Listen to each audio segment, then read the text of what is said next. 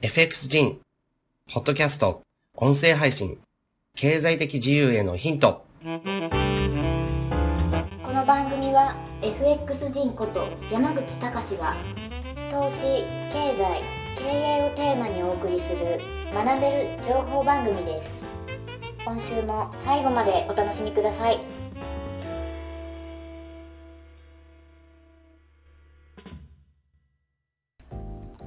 はい、えー、FX 人のポッドキャスト配信です。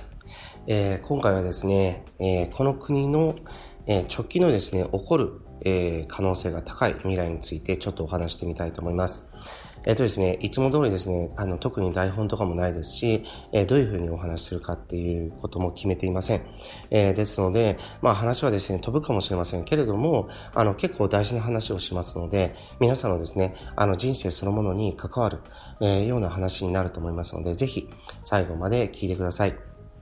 えーまずですね、まあ、日本っていうのは、自分はですね、1971年生まれなんですね。で、それからですね、日本っていうのはどういう風になってきたかっていうと、まあ、多くの方はですね、これを聞いてる多くの方が大体ご存知だと思うんですけど、まずですね、その経済的な危機で言うと、自分がですね、その生まれて、えー生まれて1、2年経った時かな、えっ、とですね、オイルショックありました。で、オイルショックによってですね、多くのですね、企業がバタバタとですね、倒産していきました。で、あの、そういった危機も、でも日本は乗り越えてですね、そして次の、えー、とですね、その後来るですね、まあ、あの、えー、なんだ、えー、あれですね、えー、バブル景気を迎えるわけですね。けれども、これはバブルでしたので、それはですね、結局はバブルはしぼんでしまうわけですね。そして、長引くデフレ、不況というのが訪れました。で、その後ですね、一時期、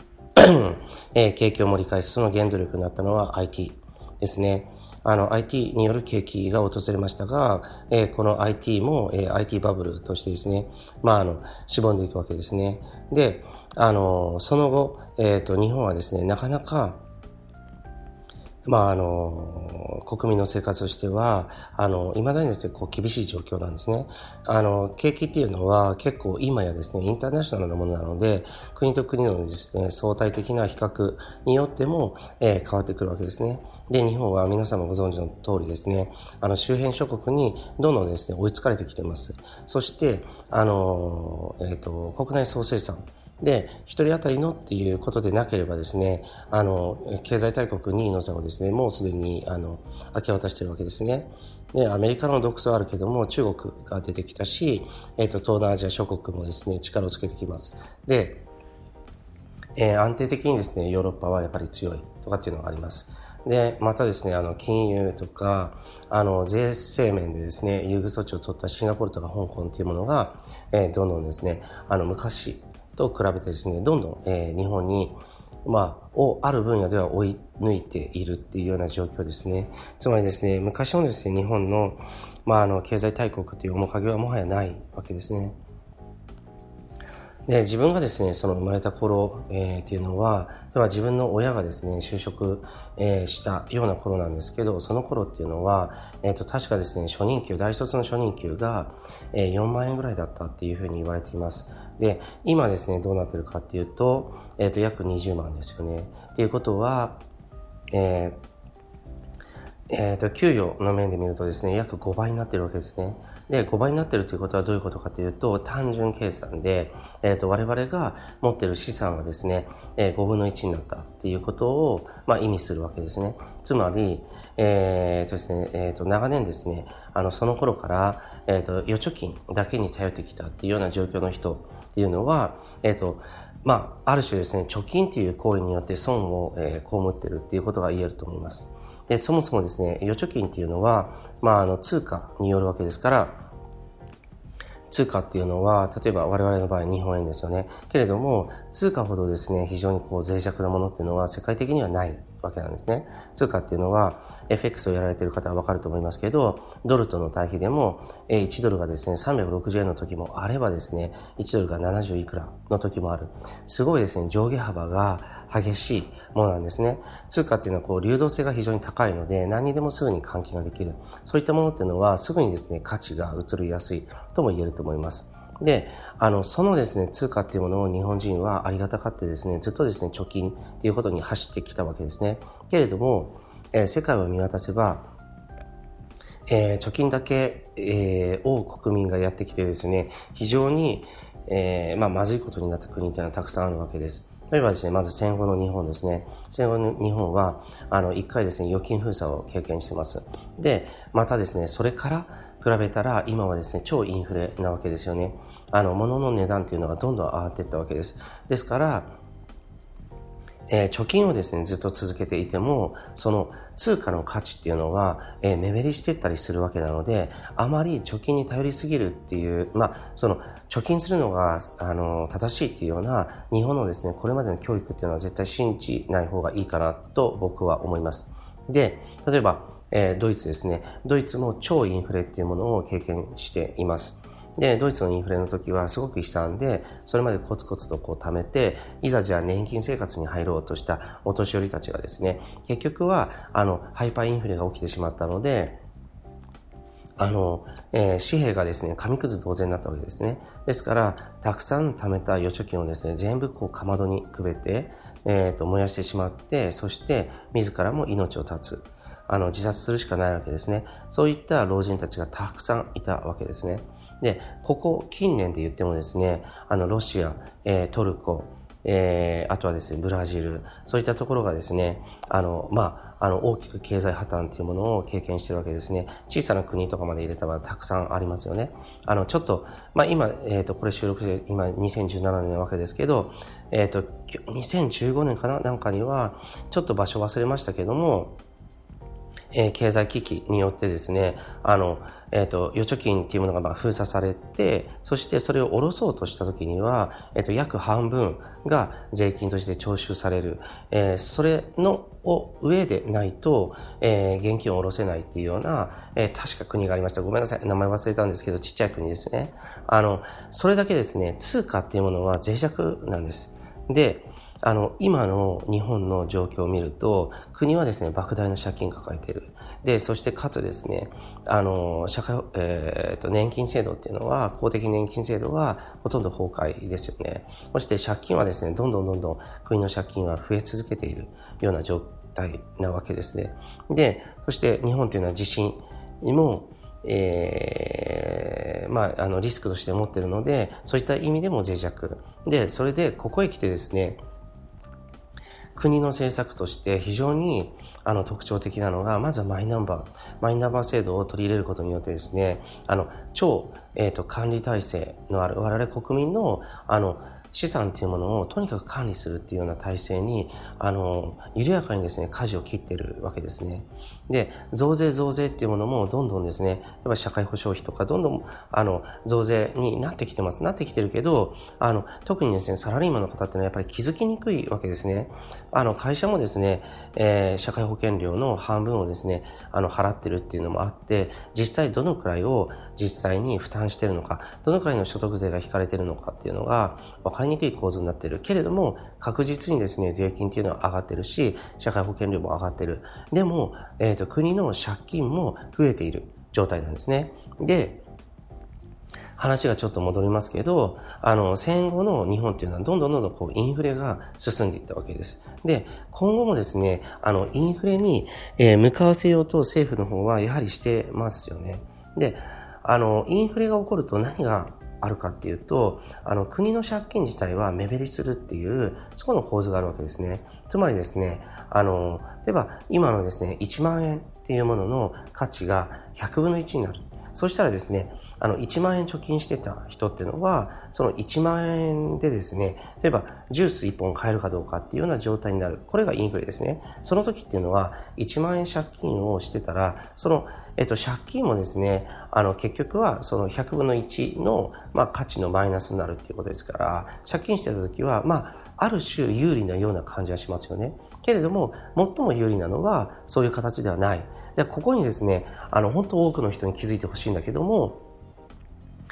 え、っとですね、日本は、日本は、この後、え、っと、ハイパーインフレっていうものを迎える可能性っていうのは十分あると思うんですね。例えば、あの、東京オリンピックとか、そういったものに、えー、向かってですね、例えば、もう本当にですね、通貨デフォルトっていうものが起こる可能性がある。今の借金っていうのを、チャラに、えー、やっぱり国はしたいわけなんですね。で、その時っていうのはどうするかっていうと、結局はですね、まあ、ハイパーインフレみたいなものをこう起こしてしまうか、もしくは、あの、診察を発行してしまって、これまでの、あの、えっ、ー、と、1万円とか、そういったものの価値っていうものを一気に、あの、下げてしまう。えー、それしかない。そうしないと借金がチャラにならない。だから、そういった国民に痛みをっていうのは、これまでの政策の中でも、やはりやってきたし、そして世界中の多くの国がそれを経験してきてるわけです。戦後ですね、日本っていうのは、え80年、あの、えっ、と、確かにいろんな危機はあったけども、あの、経済は順調に伸びてきた。そして、あの、ここ近年は鈍化しているけども、でれ、けれども、あの、えっ、とですね、あの、80年間ですね、まあ、あの、えー、大きなですね、国家的なトラブルなしにですね、ここまで、まあ、あの、景気不景気の、えー、波を、えー、超えながらですね、やってきたわけです。けれども、あの、えっ、と、80年、もう、あと20年したら100年ですよね。100年もですね、ずっと、あの、えっ、と、何も大きなトラブルなく、成長し続ける国なんてやっぱりないですよね。何かしら起こる。で、自分自身はそれがですね、やはりインフレという形なんじゃないかなと思うわけですね。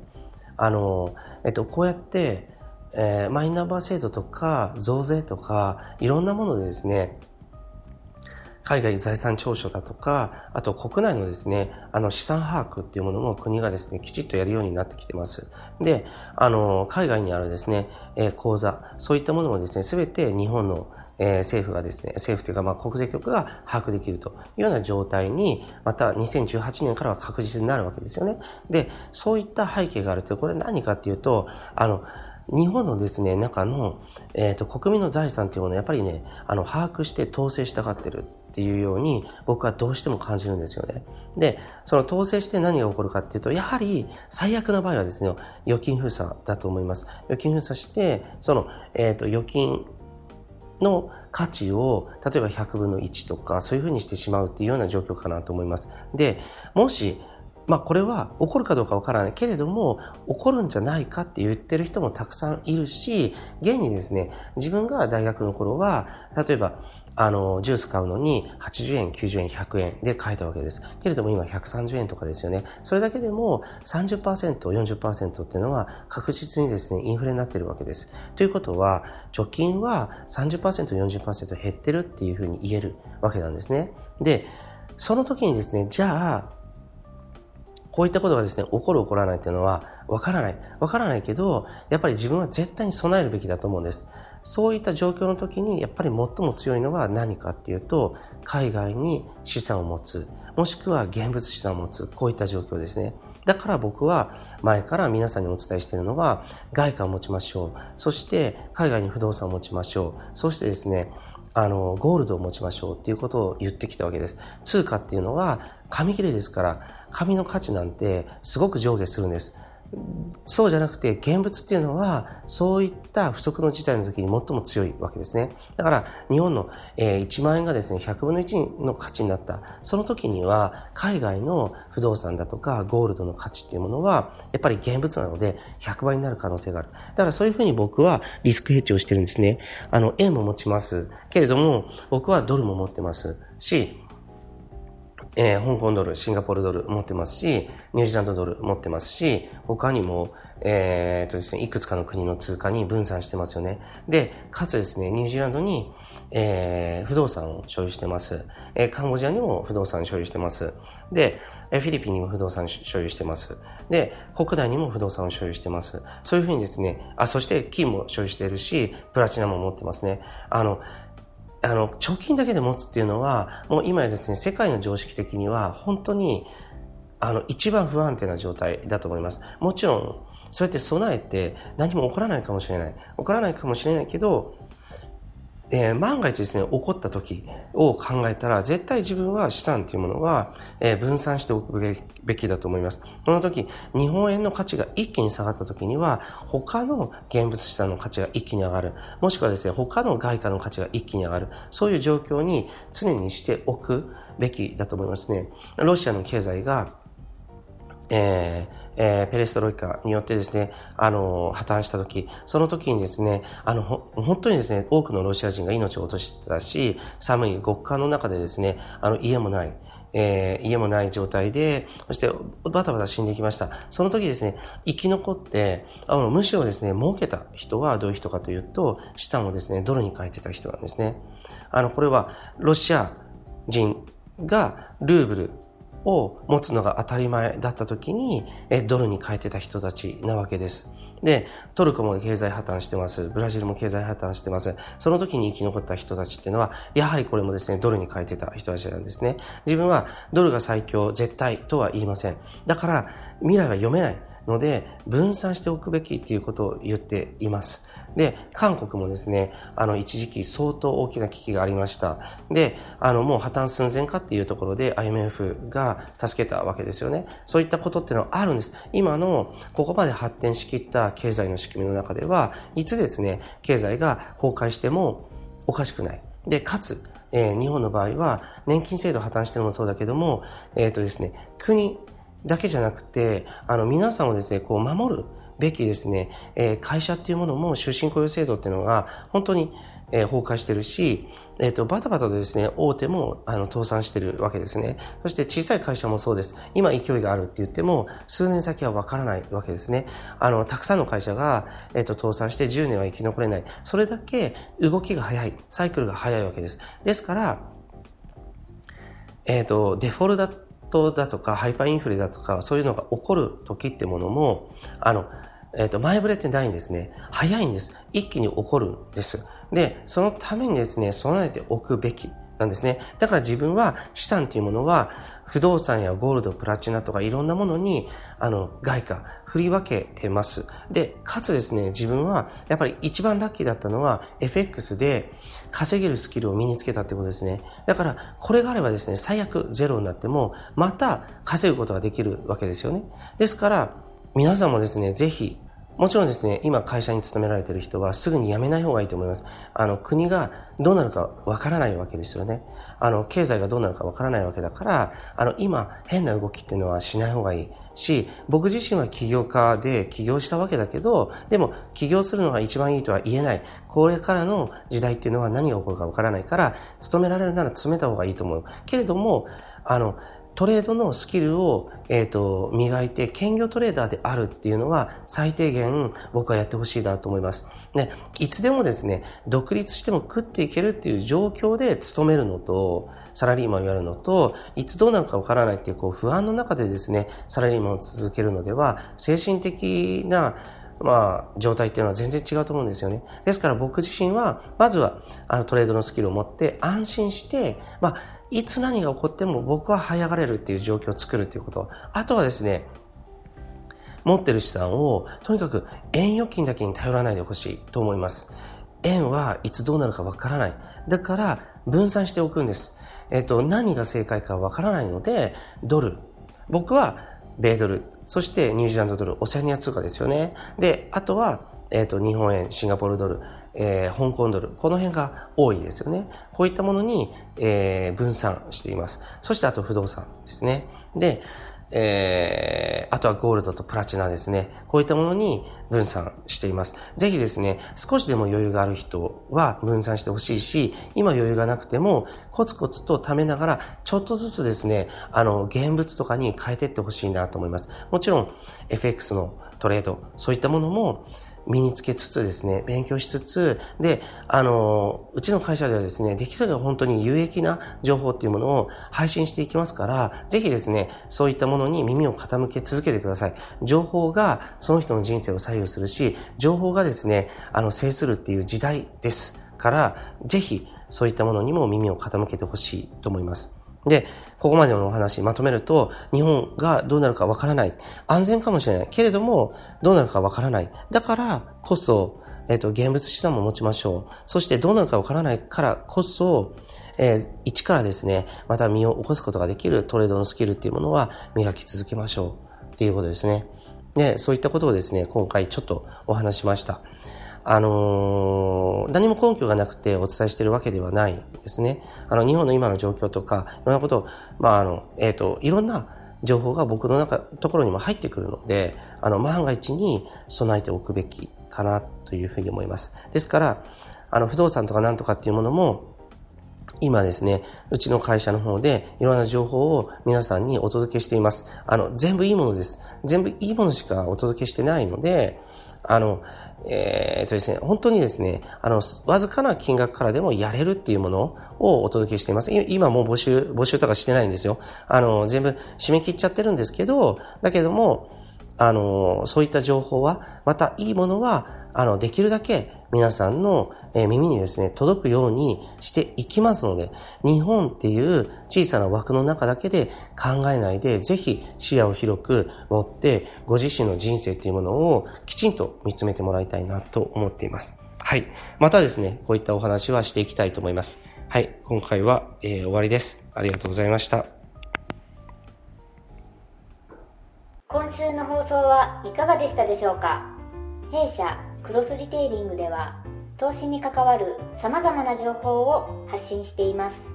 ひらがな3文字で投資に教科書の課で投資家と検索してみてくださいね。